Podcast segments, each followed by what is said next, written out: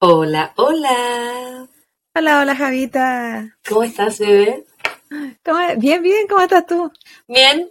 em, me estoy tomando una cerveza, ¿y tú? ¿Qué cerveza estás tomando? ¿De sabor diferente, regular? No, regul- regular, algo... ¿Una reguleque? ¿Sigues con las coronillas? al- No, es Blue Moon, una marca Oh. americana. ¿Te gusta esa marca? Sí lo recuerdo. No, no es como que me guste mucho, sino ¿No? que la- estaba a mi alcance y yo la voy a consumir. ¿Esa es la que compraron tus amigos? Sí. Ah, por eso. Lo que queda una. en la casa. Lo que queda en la Me casa. quedo en la casa porque no estoy comprando nada en este momento porque me voy de vacaciones y eso es ¿Verdad? me voy, si bien este capítulo va a salir mucho más adelante, yo Sí. me voy pasado mañana a unas mini vacaciones con mi mini familia a conocer la East Coast de USA. Así que gracias a ti y tu auspicio de los timeshare he podido costear este viaje. Estoy muy contenta. Y aparte que hoy día trabajé cinco horas solamente y me tocaron puros pacientes bastante agradables. Qué No me puedo Qué rico. del Así, día de hoy. así, así da gusto. Y hoy día me autopremié me comí una dona. Me arrepiento, pero me arrepiento. Porque, ¿sabéis qué?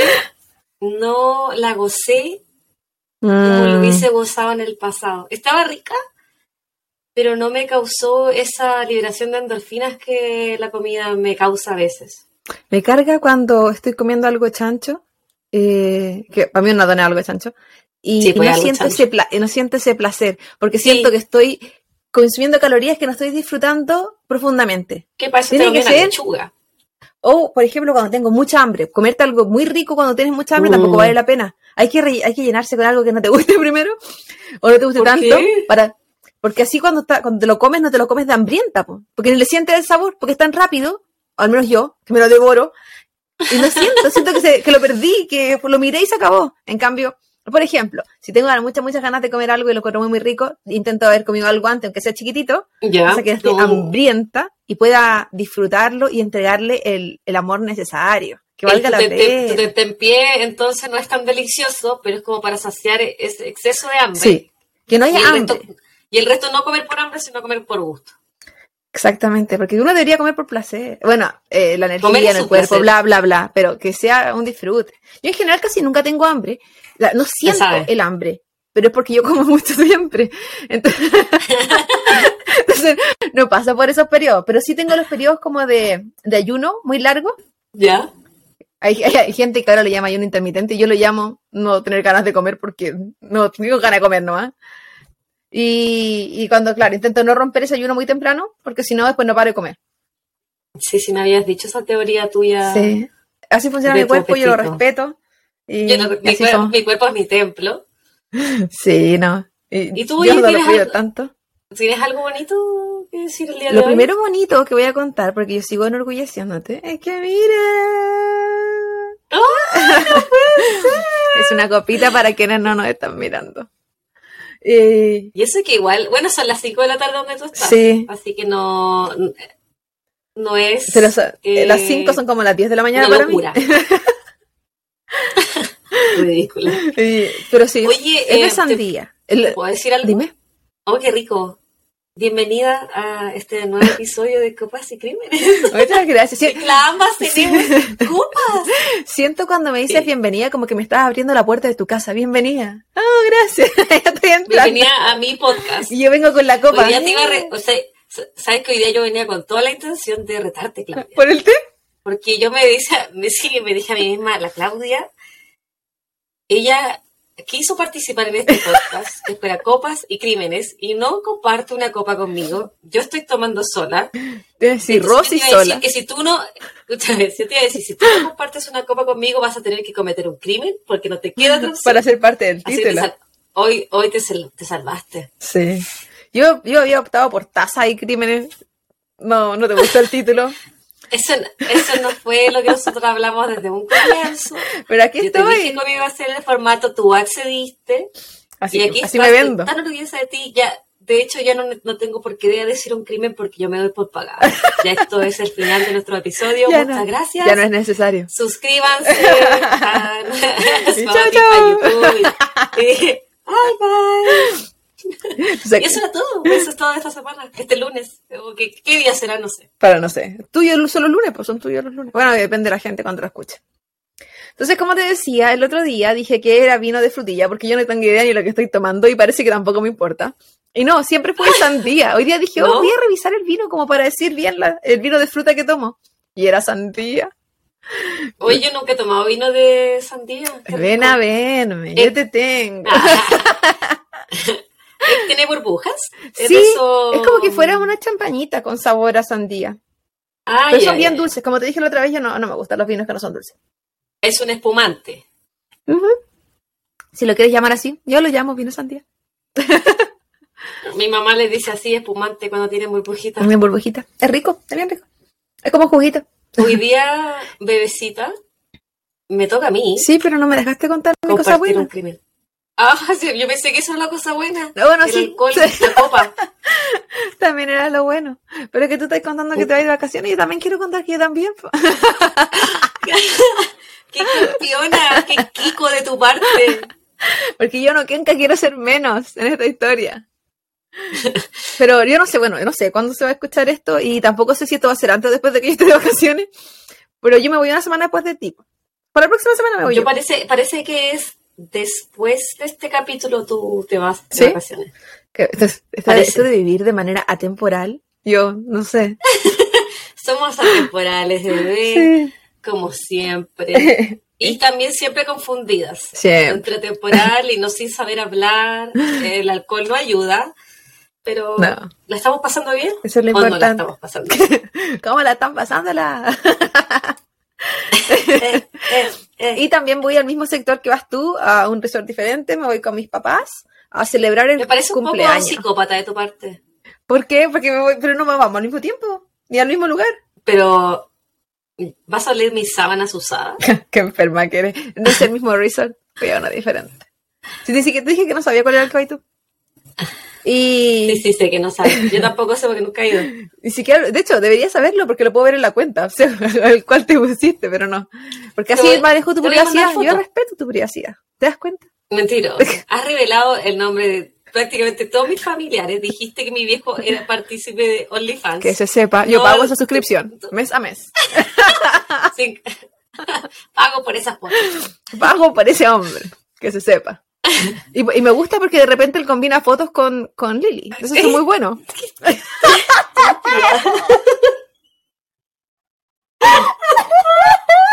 Estúpida. Yo me acuerdo cuando tú ibas a mi casa, cuando vivíamos en Chile, y, y tú me dices, no, yo no voy a dormir ahí, voy a dormir entre Lili y Pato. Por supuesto, sí tenía que dormir en la cama principal. Con esa sensualidad de padres que tiene. Estúpida. Ay, te voy a eliminar de mis amistades. Saludo a ella. Ah, no gracias, gracias No Señor. nos ven, ellos no, no saben. Gracias. Ojalá que no vean, por favor. Le voy a decir a mi hermana que este capítulo tampoco lo pueden ver. que lo bloquee. Pero bueno, volviendo a lo que nos convoca, amiga. ¿Qué historia nos traes Sí, el día de hoy? eh, hoy te traigo una historia. Voy a decir mis fuentes primero. Parade.com, TheFamousPeople.com, Biographon.com, Wikipedia, Murderpedia. Oh, "No, eso lo sé eh, también la en el descubrí". capítulo anterior. Sí. ¿Verdad? Es que, no- Me es contaste. que nunca, nunca nunca nombré las fuente. típico de mí. Lo anoto y no lo digo. Eh, Que después del nombre de los libros ya que no quería decir nada más. de- también de, de un artículo de The Sun escrito por Frances Merlini eh, del año 2022 y de un episodio de 2020 de la temporada 42, el episodio número 10. Esas son mis fuentes. En mi episodio de hoy, eh, Claudita, se llama Sexo, Mentiras y Mormones. Ah, Ah, se puso misteriosa la cosa. Se puso misteriosa. Comencemos entonces con esta historia. Déjame Hidrátate, amiga. Bueno, Jodi Arias, La, conocida Jodi Arias, la mismísima la Jodi sensual Arias, de diarios. nació en Salinas el 9 de julio de 1980. Es la segunda de cuatro ¿Dónde queda. Salinas? A su- Oh, sí. en California.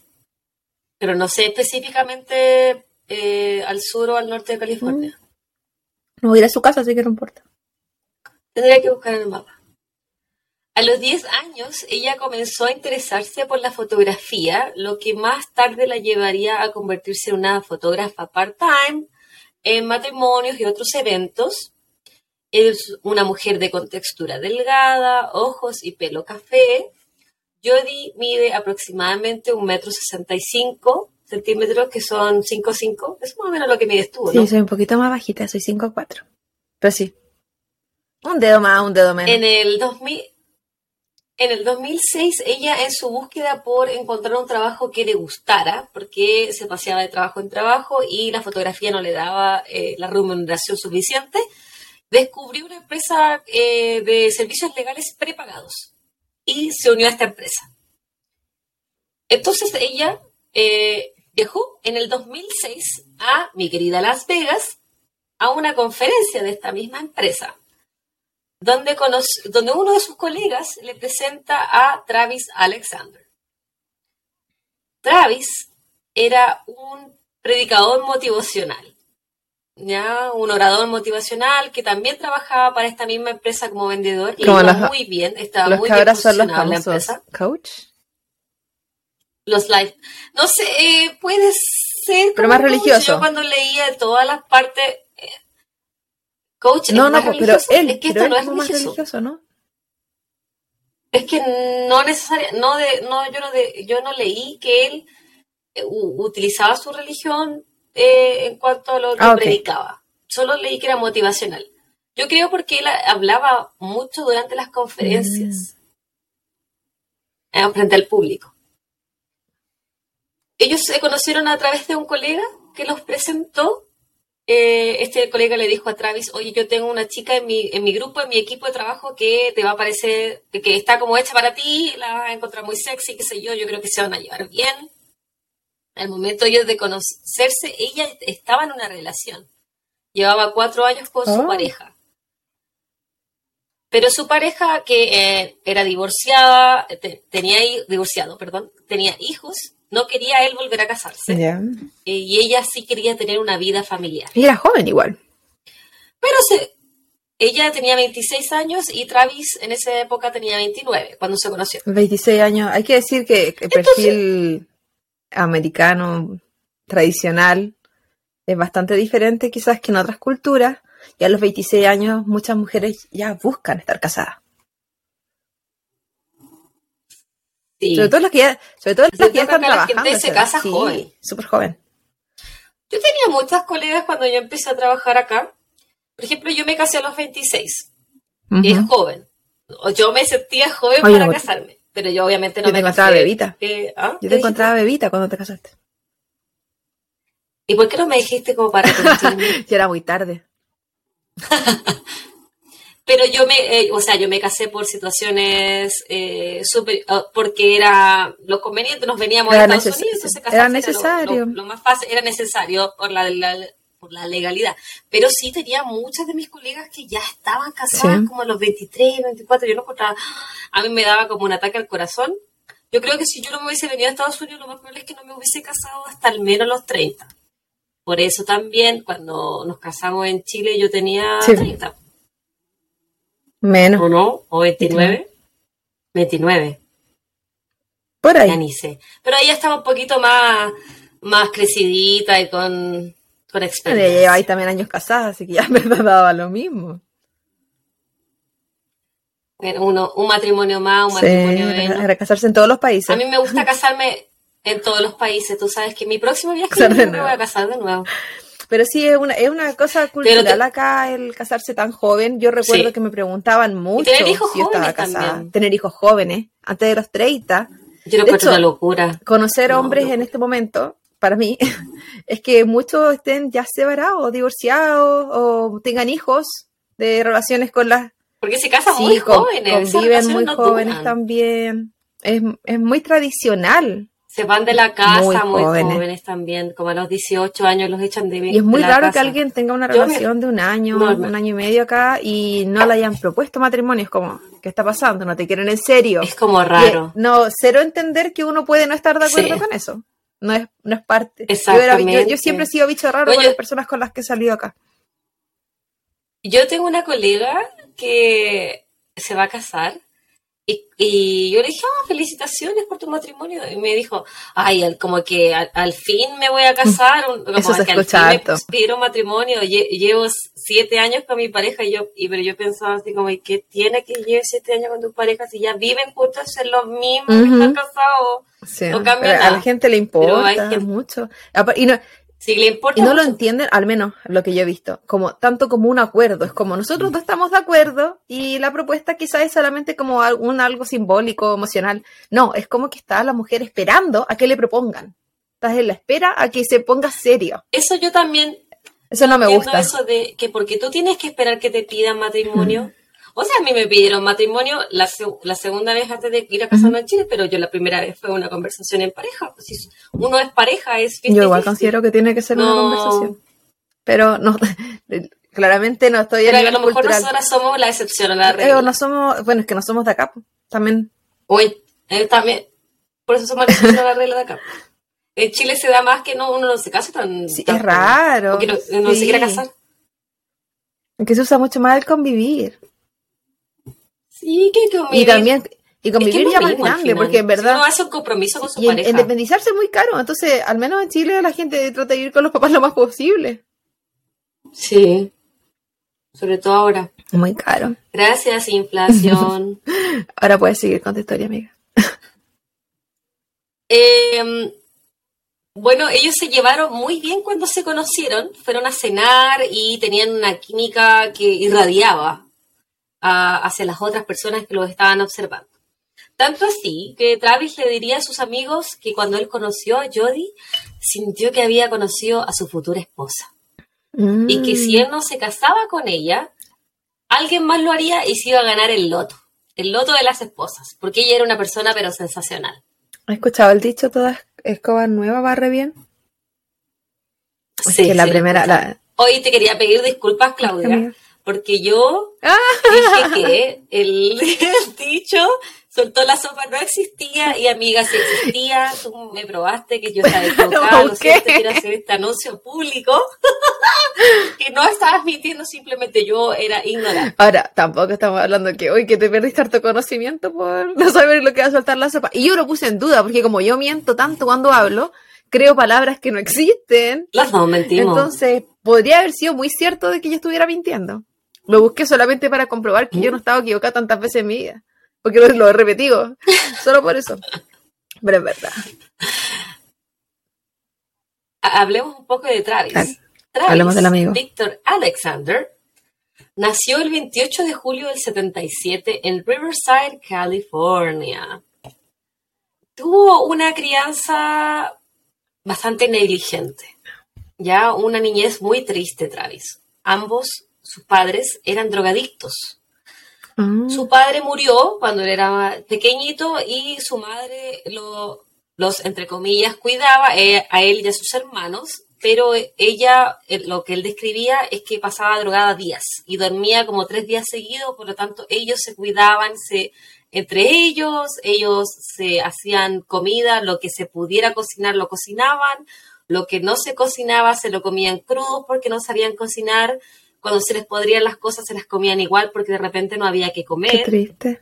Era bastante terrible como él describió su infancia. Entonces, tiempo más tarde, su abuela paterna se los lleva a vivir con ella y se hizo cargo de su crianza y él la, la, describía en su adultez, la describía como que ella había sido su verdadera mamá. Al menos llegó alguien. Asimismo, su abuela paterna los introdujo en la iglesia mormona. Y Travis se volvió bastante activo dentro de, eh, como miembro de la congregación. Era bien devoto el amigo. a veces pasa que la gente necesita aferrarse a ciertas cosas que más, si les sí. entregan cierta estabilidad emocional eh, Sobre o una todo en una familia mormona inexistente. donde hay mucha comunidad. Claro. Hay mucho aspecto de comunidad, de ayudar al prójimo. Entonces yo creo que él obviamente encontró la familia que sus padres no le dieron. Pasa, Por sí, eso yo pasa opino, mucho con las amiga, religiones. que no todos deberían tener hijos. Yo estoy completamente de acuerdo. Si tú no estás preparado para cuidar de otro ser vivo, no lo tengas. No lo tengas. Sí. Ni perro, ni gato, ni conejo, ni pez. Reproducirse ni por hijos. reproducirse no es una buena idea. Aparte, hay, Y Yo creo que hay tenía como tres hermanos. Ay, tenía más encima tres hermanos. Sí. Creo que eran dos hermanos y una hermana. Triste. Imagínate. Al menos no tenían problemas porque, ah, no, imaginando que los papás consumían buen tiempo, podrían haber tenido problemas. Haber nacido con alguna en la secuela. droga después. Claro. Oye, también hablemos, eh, Claudia, que no toda la gente que consume droga es, eh, queda como hueona, porque yo consumo droga legal en, en Las Vegas. No, Legalize yo me- marihuana y no estoy hueona. me ref- A veces no yo me pongo refería a la gente pero- que consume. No, no, yo no pensaba en verdad la marihuana, aunque me imagino que también debe afectar el dura si es que uno consume durante el embarazo. Yo no sé. Eh, Ah, pero es que durante el embarazo uno no, no tiene que Eso, consumir eso nada. es lo que me refería, que ellos Ni tuvieron alcohol, suerte como hijos de no haber tenido ninguna consecuencia si es que la mamá consumió durante el embarazo. Estoy asumiendo, suponiendo, Ah, no sí. sé. Que Porque si terminaron tan mal ambos puede haber padres, sido que haya caído la droga mucho después. también puede haber sido. Puede ser. Sí. Esa es su posición. Bueno, Travis o T-Dog, T-Dog. como le decían sus amigos. el perro. Sí.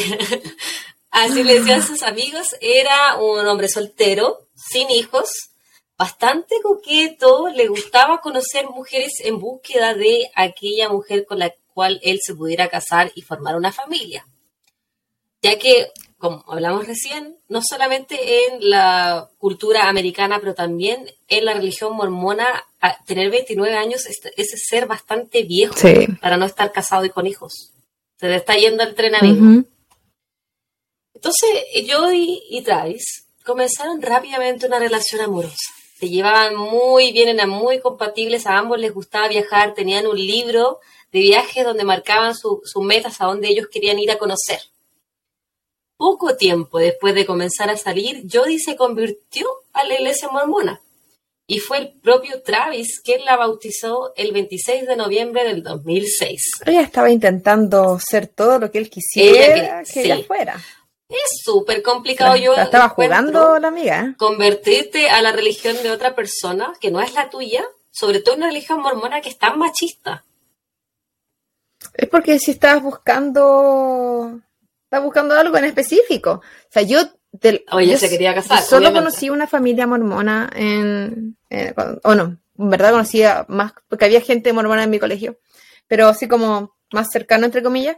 Y en verdad era, se lucían como una familia perfecta. Entonces no podría decir así como eran Mm, era machistas o no, porque se veían, eh, funcionaban súper bien.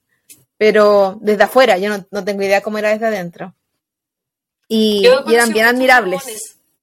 Acá es muy común eh, los mormones, bueno, estamos cerca de Utah y Utah es como la meca de los mormones, Ah, donde están los, los templos. Hay una serie en Hulu que se llama Under the Banner of Heaven de Andrew Garfield y ahí es, él, él es mormón y en realidad todos los, todos los personajes de la serie son mormones. Se trata de crimen, te va a gustar, vela. ok. Pero ahí ¿Es habla tanto de la, de la iglesia mormona. Sí, está basada en hechos reales. Yo tuve una amiga, quizás no está escuchando, no lo sé. Aparece dentro de los países que nos ven, pero no sé si será ella. Eh, que, Ya.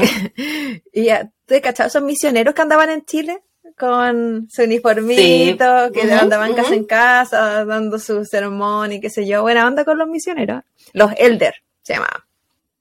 ¿Ya? Eh, ellos tienen voto de castidad, eh, además de voto de castidad, se supone que no se pueden meter con gente cuando andan en los países. Mucho menos lejos de la religión. Por supuesto. Ya, y ella estuvo involucrada sentimentalmente con un mormón. Donde mi amiga ponía el ojo, ponía la vara y que no estás, si que no estás escuchando, amiga, donde sea que estés, todavía me acuerdo de ti y el mormón. Ay, el mormón pecó. El mormón pecó hasta que se fue, si esta fue, con agarre. No sé qué país de Caipa era. Pero, uy, que le gustaba ir a darle charla a la casa a ese, hombre. Qué entretenida la historia. Sí. En off me vas a contar todas las Te das de cuenta.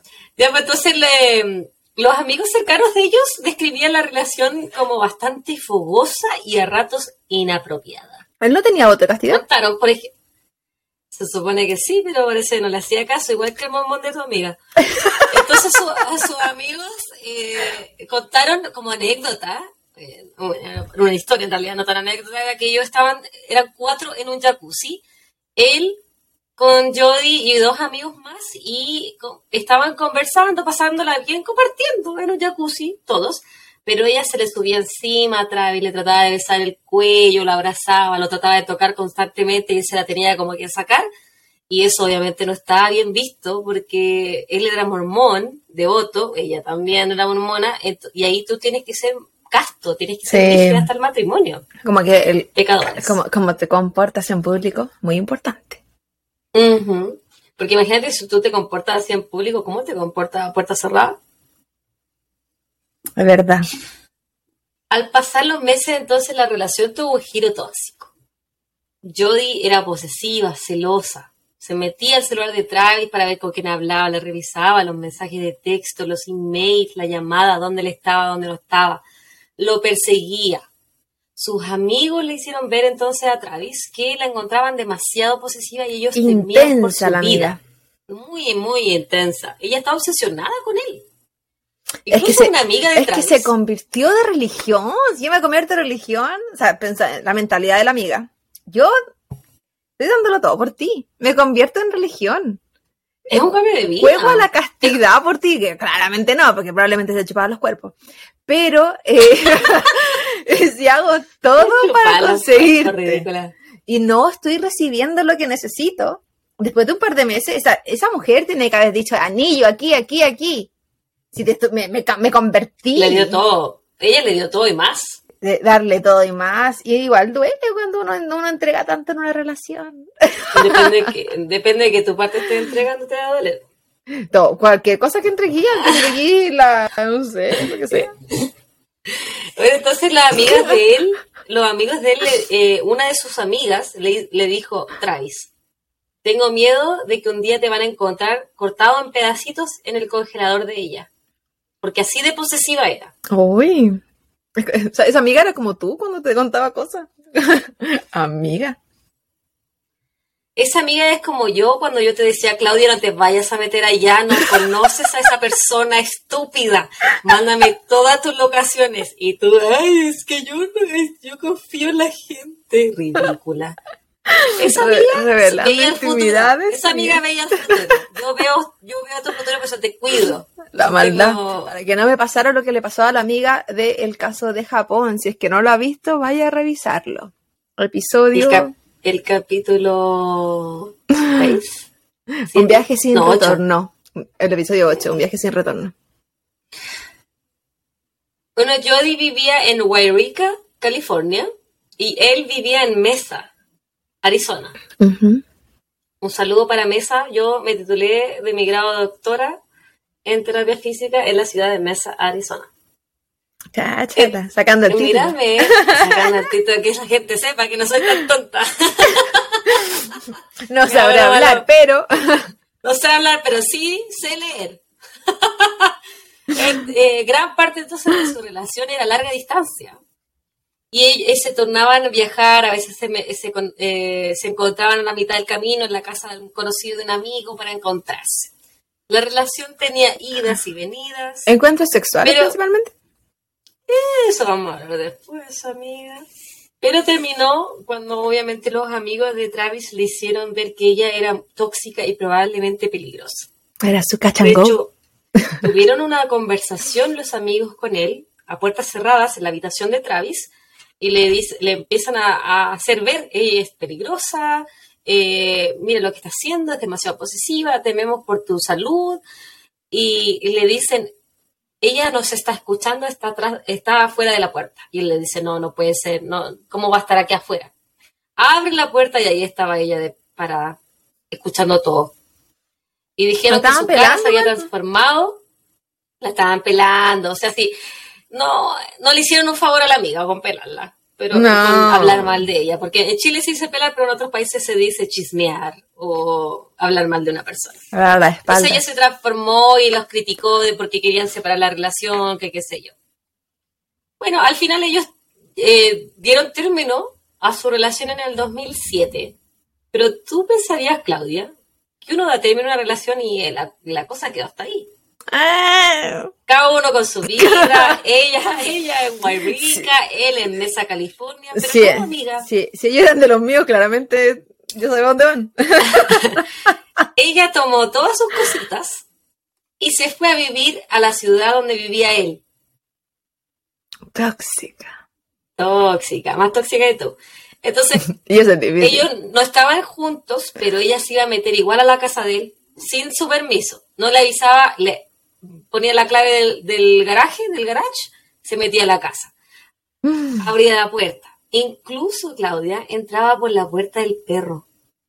Ya. Ah, Te lo juro. Eh, y él a veces se enojaba. Era menudita, a- igual. Sí, era bien menudita. A veces se enojaba porque ella llegaba y entraba a su casa y a veces eh, le parecía un poquito fogoso y terminaban intimando. Su catch and go. Su cacha and go. Su sex and, and goodbye. Entonces, la relación obviamente era adictiva para ambos. No solo ella era la tóxica, sino que él también tenía su toxicidad, porque, porque tú le das pie, ¿cierto? Sí, sí. Es que yo creo que las Él- relaciones tóxicas no es un tóxico. Yo creo que No, ambos. son de a dos. Y no, y no, yo no definiría a las personas como tóxicas. Bueno, en este caso la amiga sí lo era, pero en Y la dices por normalidad. experiencia propia. Sí, no, la terapia, amiga. Oye, creo que uno, uno puede vivir relaciones tóxicas porque ambas personas están entregando una cuota de... eh, Toxicidad. sí, quería buscar ot- otra palabra sinónima, pero como de, De problemas, vibra, de problemas. sí, de, de malas decisiones, eh, la misma intensidad de las relaciones. Hay una que vibra, que, sí, algo la- vibra mal ahí. las- cuando las relaciones son tóxicas son como una droga. Entonces... eh, Eso es lo que la- describía mucho la- la, gente cuando yo leía de este caso, que eran, eh, era una droga la relación para ambos. Es una atracción finalmente por ambos lados que eh, no lleva por un buen camino. Y, y más si se encubre o si se tapa, porque pasa mucho también que hay muchas relaciones que se agarran de lo sexual porque finalmente no tienen otra cosa de que agarrarse y las cosas Mm. van mal. Y también pasa mucho en las relaciones tóxicas que mientras peor estés, mejor es la sexualidad. Lamentablemente, porque es como una droga. Entonces hace Mm. mucho que la gente se agarre más de eso aún. Es como, Es lo único que les Todo- queda. claro. El y si feeling tenía al final feliz. Sin embargo, oye, a pesar de todos estos encuentros furtivos que ellos tenían, él en esos momentos salía con otras mujeres en busca de la mormona casta y pura que él quería para poder de la esposa. Entonces. Travis comienza a salir con una mujer que se llama Lisa. Pero la relación no llegó a buen puerto porque Jody amedrentaba a Lisa. Le rajó las llantas de su auto, le golpeaba la puerta y las ventanas a altas horas de la noche. Incluso le mandó un email anónimo que decía que ella estaba pecando porque estaba con un hombre pecador y poco casto, que él era aquí y que él era allá. Entonces él la, la confronta a Joy y le dice, oye, yo sé que tú le mandaste este email a la Lisa, por favor, para. Y ella se hace la, la muy, muy, que yo no soy, y decide devolverse a California a vivir con sus abuelos. Pero ellos Bueno, buena se- decisión. seguían, Claudia, en contacto, por llamadas telefónicas o mensajes de texto. Pucha. No sabían, no sabían cortar la No relación. sabían cómo cortarla, es que eran los dos tóxicos entre sí, entonces no hay quien Es una- corte una una relación. relación. Sí, hay que tener ojo con ese tipo de relaciones. Relaciones que matan. Así le debería haber puesto al capítulo. Atra- atracción fatal. Femme fatal, le decían a ella en la, en la prensa. Atracción fatal. Es que era una rubia y aparte era muy sensual. Sí, muy sensual, rubia. Era bien Es- Es sensual. muy bonita ella, muy bonita. Sí. Yo la encuentro bonita. Y sí, yo también la encuentro muy bonita. Y eh, el hecho Él de no que se era tan produzca. bonito, o sea, no era No. feo, pero yo lo hubiese... Pero no era delicioso. No, no era delicioso. Es una persona que podríamos definir eso que tenemos gustos bastante diferentes como piola, así como atractivo. No. Quizá No es- también, como él era un predicador, un orador motivacional, quizá eso igual llamaba mucho más la atención que tenía bla, bla. bla bla. Yo creo que el hecho de que él se tornara algo tan difícil para ella eh, era más atractivo, porque era un desafío. Era algo que ella ¿Te tenía que más lo que conseguir. cuesta? Puede Sí, ser. porque es algo que hay que conseguir, no algo que está a libre disposición. Y si ella tenía eh, el hecho de que hubiese estado con un hombre tantos años, un hombre que no quería lo mismo que ella, significaba que ella pensó en algún momento que se lo iba a conseguir. tiempo ella. No, y que pensó que lo podía conseguir y no. Entonces vamos al siguiente. Bueno, entonces llegamos al 2008. Ya cada uno está rehaciendo su vida. Jody, de hecho, comenzó a salir con otro mormón llamado Ryan Burns, que vivía en Salt Lake City, en Utah, la meca de los mormones. Mientras que Travis encontró el amor en una mujer llamada Mimi. Pero ellos siguen buscando en secreto. Y aquí Jody empieza a grabar las conversaciones telefónicas donde ellos tenían sexo por teléfono. Y en junio del 2008, ellos tienen una pelea por mensaje de texto, pero nunca se sabe en realidad cuál es el motivo de esta pelea. Solo se leen mensajes de texto en que él le dice a ella que es una mentirosa, que lo engañó, que bla, bla, bla, bla. Bueno, ese, en ese mes, en junio, él tenía que viajar a Cancún para una conferencia de trabajo y le pide a Mimi que viaje con él. Sus amigos, lo mismo que le habían dicho que en Cancún, sí. Dijiste Lo Cancún. mismo que dije, Cancún. Yo dije, ¿dónde queda Cancún? Cancún. Cancún, perdón. Los mismos amigos que le habían A dicho México. que no le que era yo era tóxica, ellos también iban a estar en esa conferencia, trabajaban todos juntos. Y él quería llevar a Mimi y que ellos le, le subieran el- eh, como el pelo a él, como que le dijeran a Mimi, oh, eh, Travis es un buen hombre, bla, bla, bla. Que le hablaran bien de él. Entonces lo iban a esperar allá. Por otro lado, Jodie también tenía un viaje programado. Ella iba a ir desde Wairika, iba a ir a Utah a visitar a su nuevo interés romántico, el chico Ryan. Bueno, llega el 4 de junio y Travis no asiste a una reunión, una conferencia online desde su trabajo que se supone iba a llevarse a cabo esa tarde. Y su- a sus amigos que estaban en Cancún les parece muy raro porque él era responsable, a él le iba bien en la empresa, estaba bien posicionado. Entonces lo llaman y no tienen respuesta. Nadie sabe de él. Pasan los días, pasan cinco días para ser más exactos, y mm, siguen sin saber de él. Le avisan a las personas, a sus amigos de, de Arizona, y dice, oye, no está Travis, no, no aparece la- en, la en- en esta reunión, alguien puede ir a verlo a su casa. Va Mimi a su casa, que se suponía iba a viajar con él al día siguiente, y hablan con eso, con los roommates que él tiene, los compañeros de piso, lo- los, inquilinos, porque él tenía su casa propia, pero él arrendaba las otras habitaciones. Entonces le- les preguntan a ellos si han visto a Travis y él dice, no, que Travis se fue de viaje a Cancún y, y Mimi dice, no, él se va conmigo de viaje y no tenemos idea dónde está. Entonces Mm. uno de sus inquilinos tiene llaves o encuentra llaves de la, de la pieza de Travis, por- porque estaba cerrada, y deciden abrir la puerta. Cuando abren la puerta, déjame beber un poquito. En ningún momento él se supone que iba a viajar con la Yori y cambió de decisión luego por la mí, porque yo recuerdo haber leído eso en alguna parte, como que supuestamente primero iba con ella y después le dijo, ya no voy contigo, voy con No, otra". fíjate que yo en ninguna parte leí eso porque ellos ya habían terminado y ella tenía otro novio. Mm. De hecho, ella, te lo iba a decir mucho después, pero ella también iba a ir a una conferencia por la misma empresa, la Prepaid Legal Services, pero iba a ir a Utah a la conferencia. Y por eso se iba a juntar con el chico Ryan. Ah, sí, se lo dijiste. Pero no te dije que iba a ir a una conferencia. Sí, Eh, ¿Se lo dije? Eh, sí. me hace. Entonces, ellos abren la puerta de la pieza de Travis y sale un olor asqueroso a putrefacción. Ven que hay una escena ensangrentada completamente y encuer- encuentran el cuerpo mutilado y sin vida de Travis desnudo en la ducha. Su pieza, como te dije, era como de una película de terror. Había sangre en todas partes. En el suelo, en el lavamano, en el baño, en la ducha, en la alfombra, incluso en el techo, se estaban en todas partes de la sangre. Obviamente llamaron a la policía y el detective Esteban Flores fue quien tomó el caso. Y dijo que era, era, parecía una matanza, un crimen pasional, pero exageradísimo. Y estuvieron tres días analizando la escena del crimen.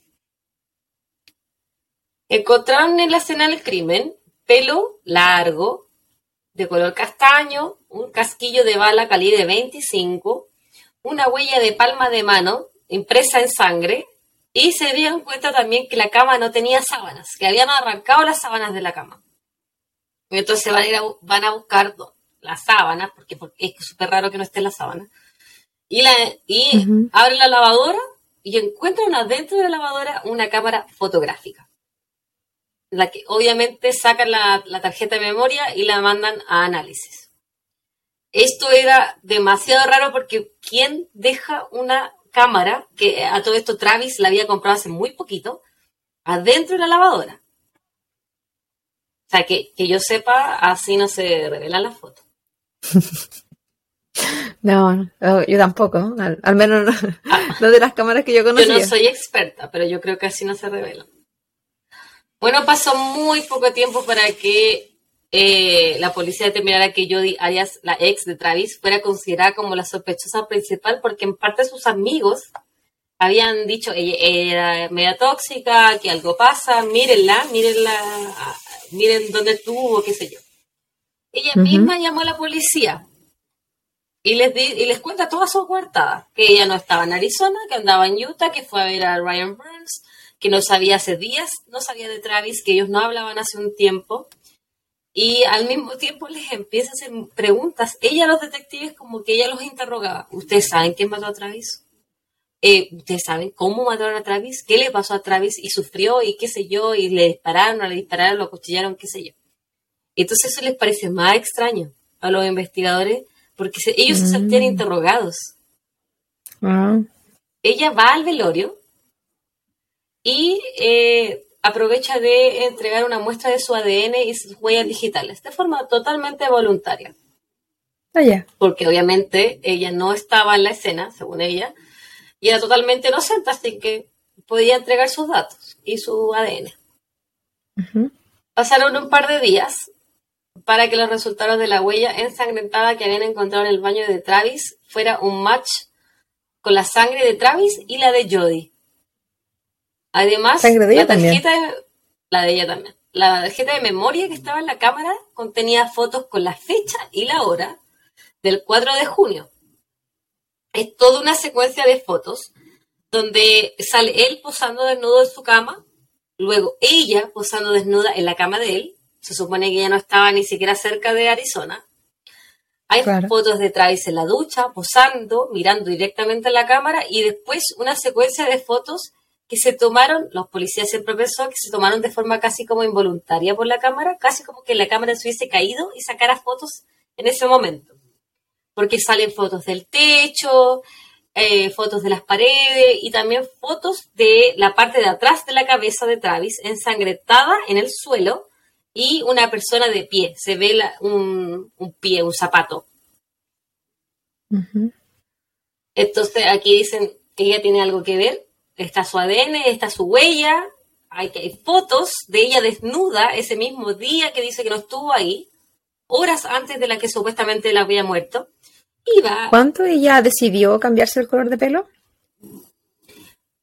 Ella decidió cambiarse el color de pelo antes de viajar.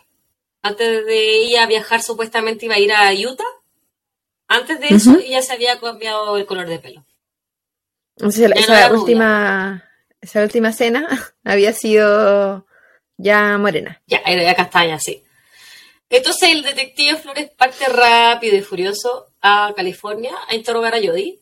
Y ella ahora, como habíamos dicho, ya no estaba rubia, era una caballera castaña y dice que ella no estaba ahí, que no, no tiene nada que ver con eso y le cuenta su cuarta.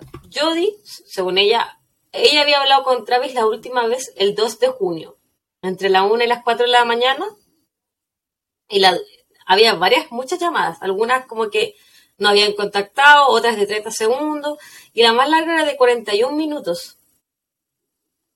Entonces, después ese mismo día, el 2 de junio, ella salió de Wairika hacia Reading, donde arrienda un auto, lleva consigo mismo tres bidones de gasolina, dos los cuales le pertenecían a un exnovio de ella, y otro que ella había comprado, y luego... ¿De los cuatro años o otro? No, no, ahí no, había, eh, no especificaban que... Un ex. Un ex.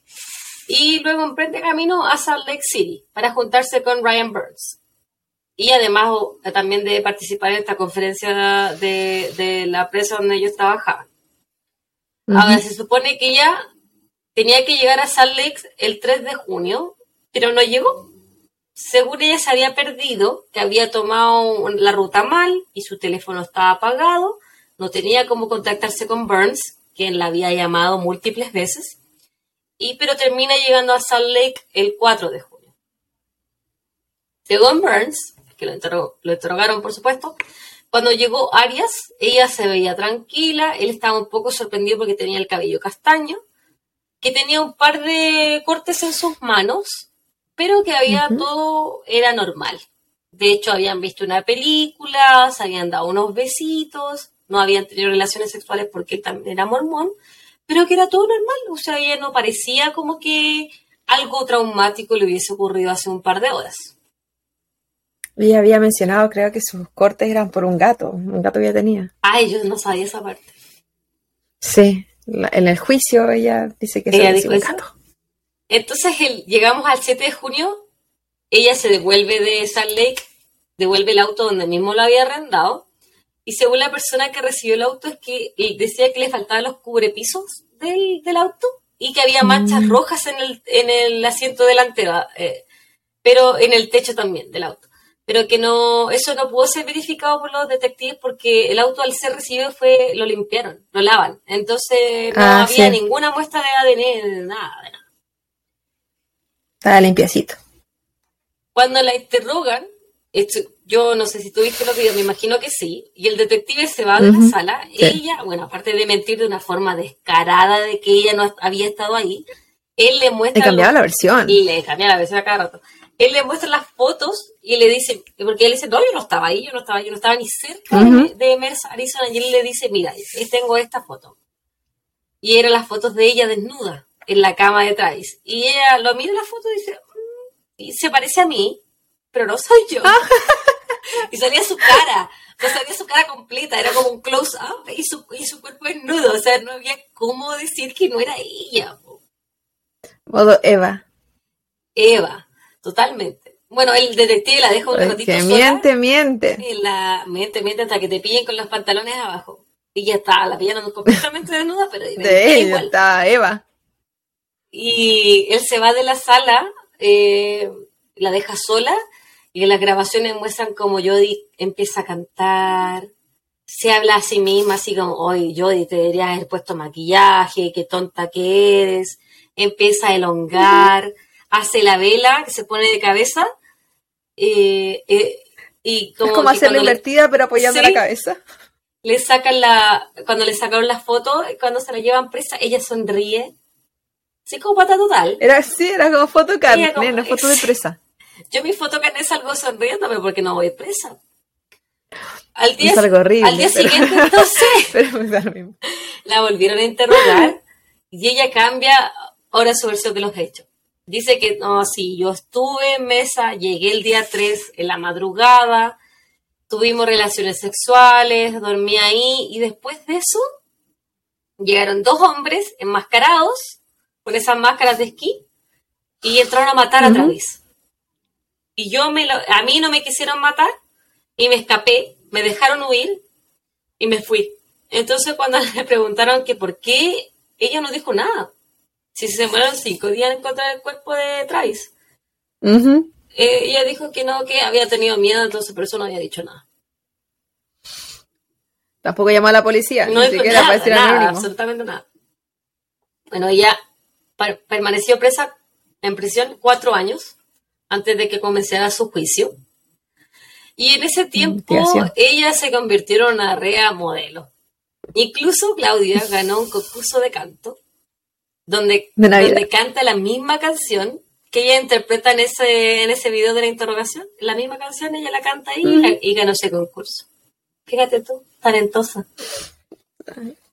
Y no, a mí no me gusta cómo canta. Ahí también explican, eh, o sea, ella explica y da muchas conferencias de- a la prensa dentro de su encierro de que ella ahora tenía el pelo castaño porque no había tintura en la cárcel y utilizaba lentes porque su, su visión se había deteriorado con el tiempo. Pero es, Es que ya dejó de, dejó de lucir como una bomba sexy y pasó a lucir como. eh, ahí la, la describían Como una como bibliotecaria. una bibliotecaria.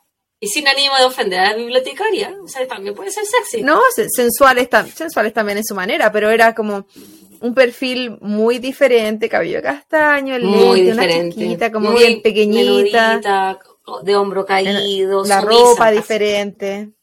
Sí, Ella víctima. dio muchas, muchas entrevistas y en todas eh, confirmaba su inocencia y que nunca le iban a condenar por este crimen porque no había, que, que ella hubiese estado ahí no significaba que ella hubiese cometido el crimen. Y algo muy característico de ella también era su tono de voz y su eh, en la como las pausas y la manera de expresarse, como su, en- su entrega del eh, del hablar, como, como si se dice como delivery, pero en ¿El español. tono? no sé. No sé qué quieres decir. Como su Es como la forma cuando ella hablaba, las pausas, sí. Eh, era, comple- era como que estaba hablando cuando las mamás a veces le hablan a los niños suavecito, como para que entiendan. Ella hablaba de esa manera todo el tiempo, aunque le estuviera, aunque estuviera hablando de lo más Sí, terrible. es verdad. Y, y nunca se ponía así como extremadamente No nerviosa o reaccionaba. Siempre No, era terrible. Le podían estar preguntando lo que fuera. Y siempre ella estaba como operada de los nervios. Sí, Y siempre podía verdad. Y siempre hablaba muy suavecito. sí, es verdad. Era muy Psicópata, cuática. cuática. Bueno, Judy Sí. durante su juicio testificó durante 18 días. Y ahí ella cuenta una tercera y final versión de los hechos. Y en su, en- en intento eterno por desacreditar al difunto Travis, ella dice que él era violento, Sí. que abusaba tanto física como sexualmente de ella. Muestran los audios de- que ella grababa, ¿te acuerdas que ellos eh, tenían eh, sexo por teléfono? Ujú. Ella muestra los audios donde él le dice te voy a amarrar a un árbol y te voy a... I'm going to fuck you y dar por aquí por allá. Entonces ella decía que eh, eh, So nasty. muy, este tacayo también era muy nasty los audios. Y que ella también lo había, lo había encontrado masturbándose mientras miraba pornografía infantil. Claro, lo, lo tildó de Tipo de pedófilo. pedófilo, de agresivo, de abusador. Eh, ¿Dónde qué? Bla, bla, bla. Entonces ella admitió que sí lo había matado, pero en defensa Ujú. propia. Defensa propia. que ellos estaban sacando fotos en la ducha y que a ella se le cayó la cámara y él se vuelve loco. El jabón. El jabón. No, ella estaba fuera de la cámara. Eh, o sea, perdón, estaba fuera de la ducha sacándole fotos. Se le cayó la cámara y él se ofuscó, la, la, la botó, la empujó, la tiraba al suelo y ella corrió dentro de, de la habitación de él, agarró la pistola que supuestamente él tenía en su closet y le dispara y de ahí no se, no se acordaba más. Y que Mm. había- ella había como que despertado cuando ya iba manejando camino a Utah. Ahora, esta famosa pistola, que no, no pudieron recuperar, era de calibre 25. Una semana antes del, del asesinato de Travis, a- eh, se metieron a robar la casa de los abuelos de Jody, donde había una pistola calibre 25, que nunca fue recuperada. Sí. Bueno, la fiscalía por su parte da a conocer que el ADN que se encontraba en la escena era de Jody, todas las actitudes sospechosas de Jody, que el, el pelo se lo había teñido antes de llegar a la a mesa para que no la reconocieran, que había mentido en muchas ocasiones sobre dónde ella estaba, mostraron las fotos de la escena del crimen, mostraron las fotos de ellos desnudos, mostraron la- el cuerpo mutilado de Travis, que le habían otor- eh, Sí. lo habían apuñalado 27 veces. 27 veces. De hecho, lo degolló, ella lo degolló, de oreja a oreja. Prácticamente Sí. lo decapitó.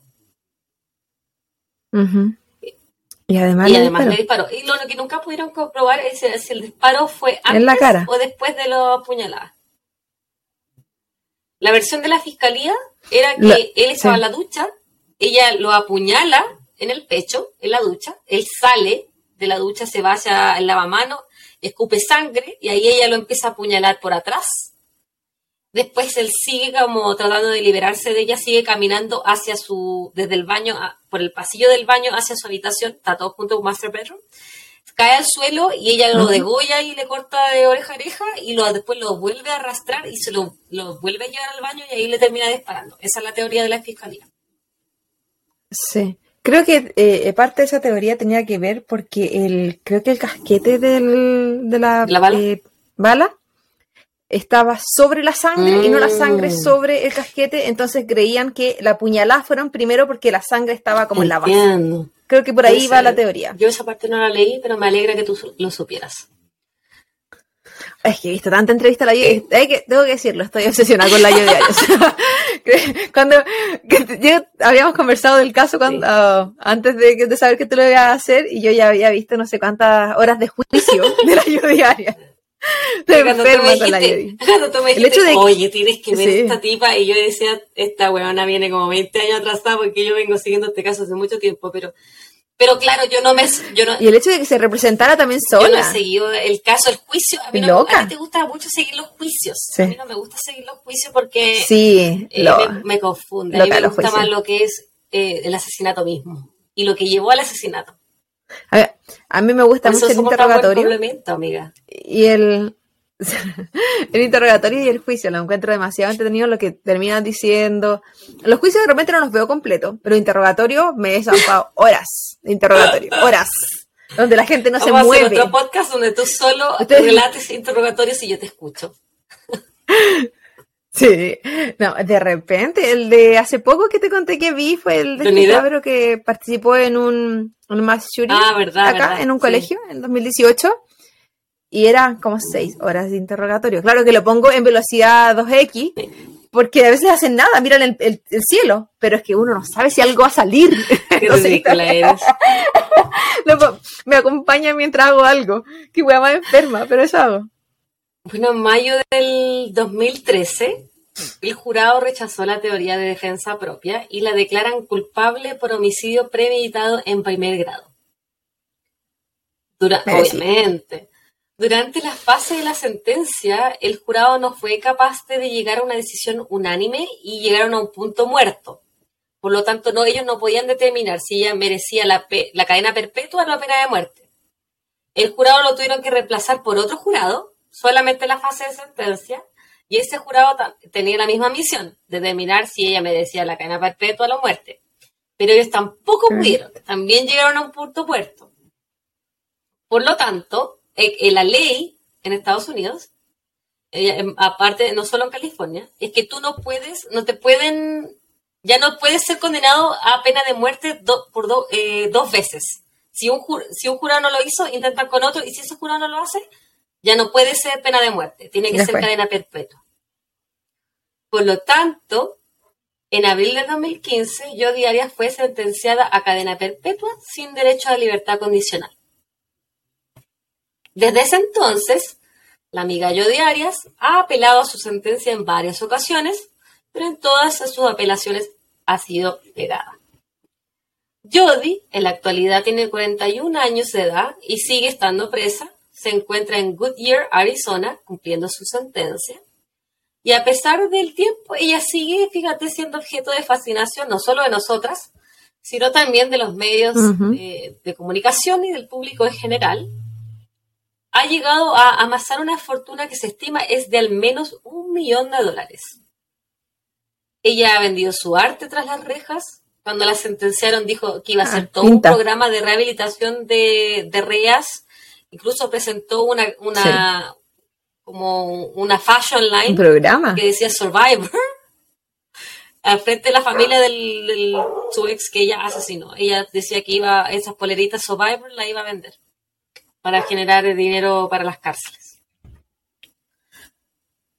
Es que ella cuando estaba en ese juicio donde tenían que decidir si era pena de muerte o cadena perpetua, ella Sí. presentó un programa. Era Ese. ese, ella se juró que se estaba presentando a No, si ella presidente dijo, yo voy a colegio. hacer esto, voy a hacer Entonces- esto otro, por- y por favor no me maten Sí. porque no le hagan ese daño sí. a mi familia.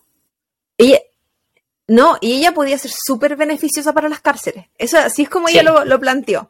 Y dentro de todo el dinero que estuvo generando en la cárcel y que sigue generando, ella dona la mayor parte a la iglesia ¿Ah, sí? mormona. Entonces, en una entrevista le preguntaron eh, si ella era aún parte de la iglesia. Y ella dijo que era parte, pero no era activa, porque nadie de la iglesia Mm, la iba no a ver van a aceptar. que en la iglesia la no, la iglesia como que la rechazó y la iglesia no participa en las cárceles, esa iglesia en específico. Mm, No es como la Entonces evangélica. que, pero ella sigue cumpliendo, no, muy distinta.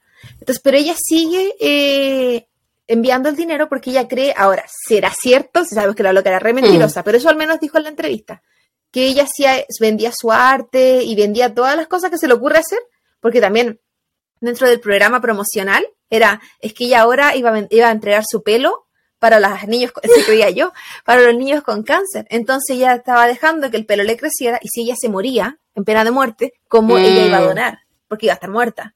Entonces, si la dejaban viva, ella de por vida iba a donar su pelo a, a- como a las eh, caridades con cáncer, que son cada dos años, más o menos para, para que el pelo crezca los 17 inches que te piden, 12. 12 no sé. pulgadas, escaleta. Es N. Sí, yo entregué 17 la última vez. Y quedaste peladita. Pela, pela.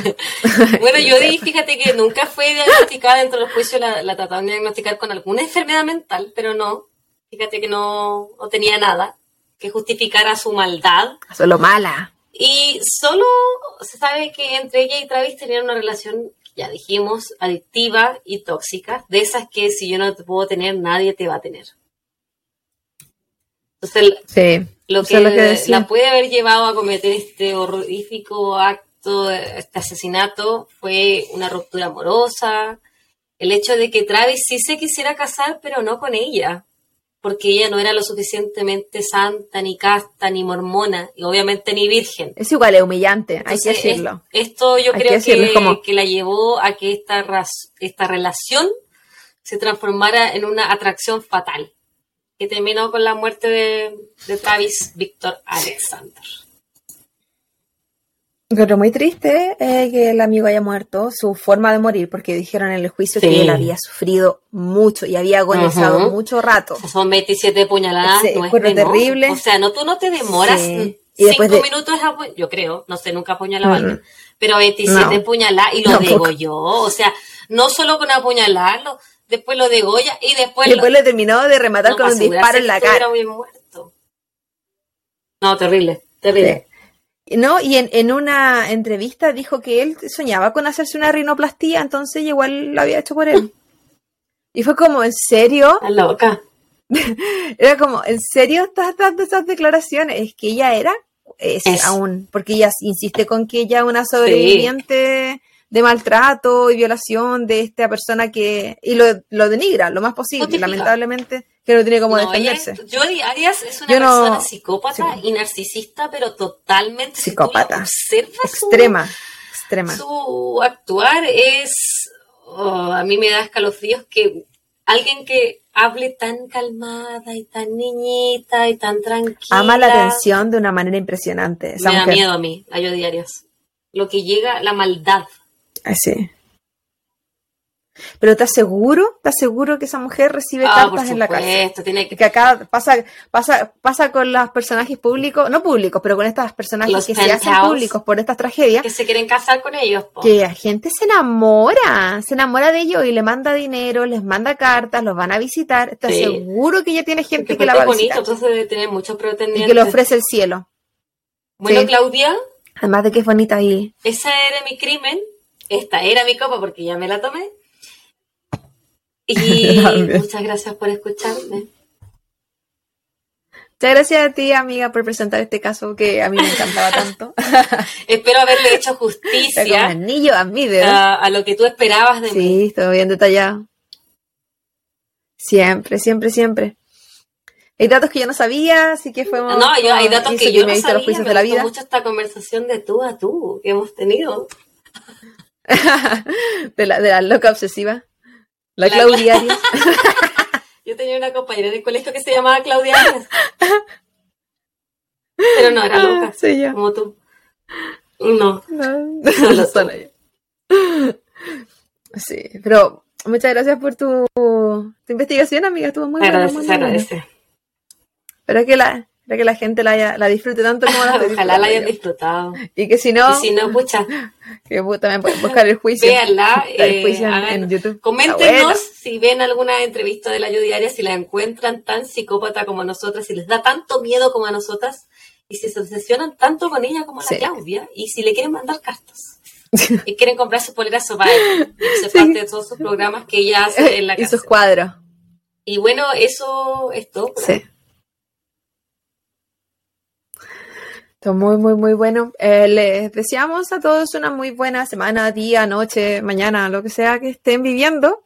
Y no olviden suscribirse. Por favor, favor. suscríbanse. ¿Dónde, Javiera? Spotify, Evox, YouTube, Apple Podcast, Google Podcast, Instagram, Facebook, donde usted quiera, pero escúchenos y suscríbanse y nos vemos a la Pase el dato. Eso, pase el dato también. Nos vemos a la próxima.